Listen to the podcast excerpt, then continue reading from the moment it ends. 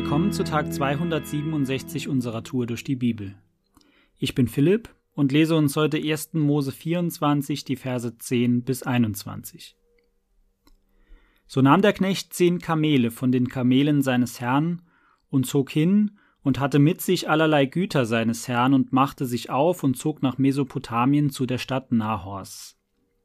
Da ließ er die Kamele sich lagern draußen vor der Stadt bei dem Wasserbrunnen des Abends um die Zeit, da die Frauen pflegten herauszugehen und Wasser zu schöpfen. Und er sprach Herr, du Gott meines Herrn Abraham, lass es mir heute gelingen und tu Barmherzigkeit an Abraham, meinem Herrn.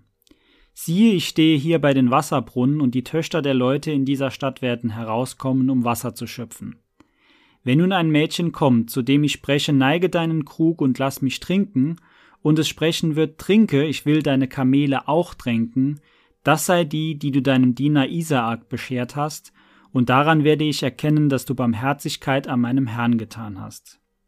Und ehe er ausgeredet hatte, siehe, da kam heraus Rebekka, die Tochter Betuels, der ein Sohn der Milka war, die die Frau Nahors des Bruder Abrahams war, und trug einen Krug auf ihrer Schulter. Und das Mädchen war sehr schön von Angesicht, eine Jungfrau, die noch von keinem Mann wusste. Die stieg herab zur Quelle und füllte den Krug und stieg wieder herauf. Da lief ihr der Knecht entgegen und sprach, Lass mich ein wenig Wasser aus deinem Kruge trinken, und sie sprach, Trinke, mein Herr. Und eilends ließ sie den Krug hernieder auf ihre Hand und gab ihm zu trinken. Und als sie ihm zu trinken gegeben hatte, sprach sie, ich will deinen Kamelen auch schöpfen, bis sie alle genug getrunken haben, und eilte los und goss den Krug aus in die Tränke und lief abermals zum Brunnen, um zu schöpfen, und schöpfte allen seinen Kamelen. Der Mann aber betrachtete sie und schwieg still, bis er erkannt hätte, ob der Herr zu seiner Reise Gnade gegeben hätte oder nicht.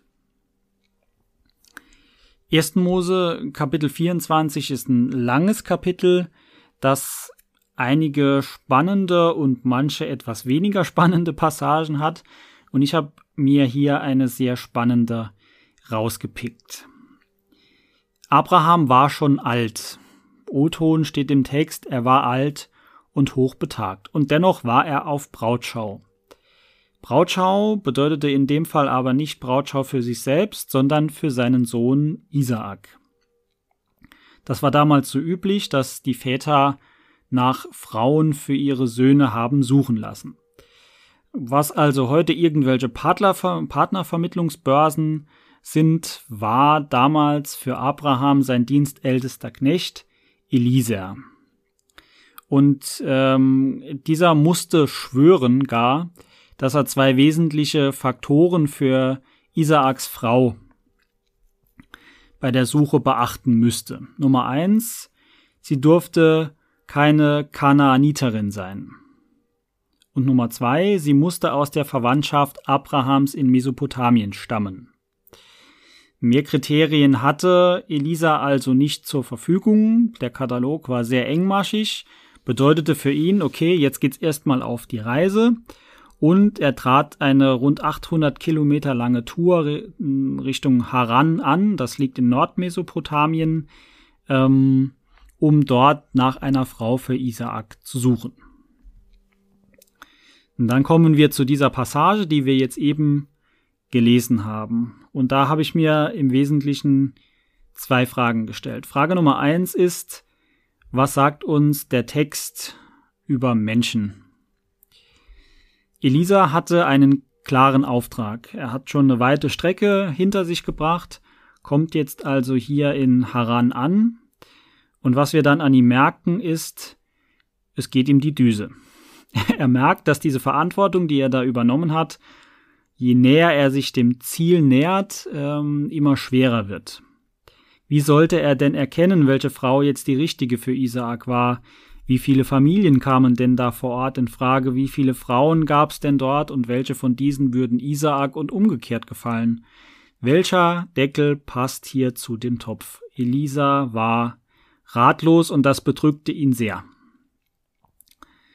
Und ich glaube, dass uns das Menschen sehr ähnlich sieht, denn auch wir werden immer wieder merken, wie uns Dinge in Unruhe versetzen. Und gerade dann, wenn wir so Richtung Toreschluss gehen, wenn wir uns einem Ziel nähern, kommt es häufiger vor, dass sich in uns Ratlosigkeit breit macht, dass sich in uns so eine gewisse Unsicherheit breit macht, dass wir anfangen, Dinge zu hinterfragen oder dass wir nicht nach links oder nach rechts wissen.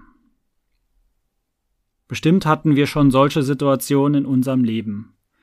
Wie sind wir in diesen Situationen dann vorgegangen? Dieser Text gibt uns einige wichtige Aspekte mit, wie wir uns in solchen Situationen idealerweise verhalten sollten. Ich habe vier Stück, die ich uns mitgeben will. Nummer eins, wenn du ratlos bist, dann bete.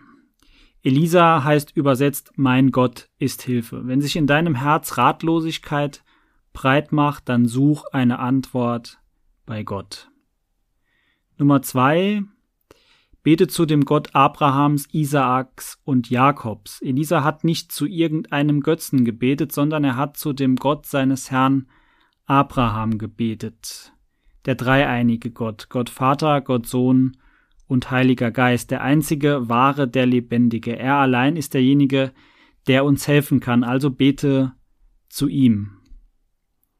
Drittens, bete konkret. Wenn man sich anguckt, wie das Gebet von Elisa aussieht, dann war das sehr detailgetreu. Es war sehr minutiös ausformuliert. Er wusste ganz genau, wie es ablaufen sollte. Und so konkret zugeschnitten auf unsere Situation sollten und dürfen wir beten, wenn wir uns Gott nähern. Frag Gott nach einer konkreten Lösung. Und viertens, rechne mit Antwort, wenn du betest. Gott erweist sich immer wieder als lebendig und die konkrete Bitte, die Elisa hier hatte, die wurde, er war quasi gerade erst fertig mit dem Gebet auch beantwortet. Also bete, wenn du ratlos bist, bete zum Gott Abrahams, Isaaks und Jakobs, bete konkret und rechne beim Beten immer mit Antwort. Was sagt uns dieser Text über Gott? Gott erhört unser Beten. Das ist das, was mich echt mega happy macht. Das ist das, was sich in meinem Leben immer wieder zeigt, was sich in unserem Leben und in unserer Kirche immer wieder zeigt. Wenn wir zu Gott beten, dann will er uns hören. Das ist in der Bibel auch so verbrieft und es ist erfahrbar. Ich finde das sehr, sehr ermutigend und ich hoffe, dass es uns an diesem Tag ermutigt, wenn wir beten, ganz konkret zu werden und dann damit zu rechnen, dass Gott antwortet. Und wenn du was auf Gottes, auf dein Gebet hin von Gott hörst und sich was verändert, dann lass das andere wissen. Erzähl uns davon, denn das macht uns allen zusammen Mut. Heute ist ein guter Tag für einen guten Tag. Lass sein Wort in deinem Alltag praktisch werden.